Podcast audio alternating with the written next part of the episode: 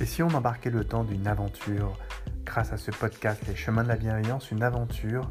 du savoir-vivre, du vivre ensemble, de la politesse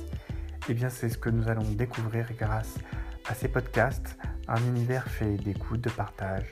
de confiance, d'amour, d'espérance et de paix. Nous allons au travers d'articles de presse que nous décrypterons et puis aussi d'initiatives bienveillantes que nous mettrons en lumière, sans oublier des interviews de personnes comme vous et moi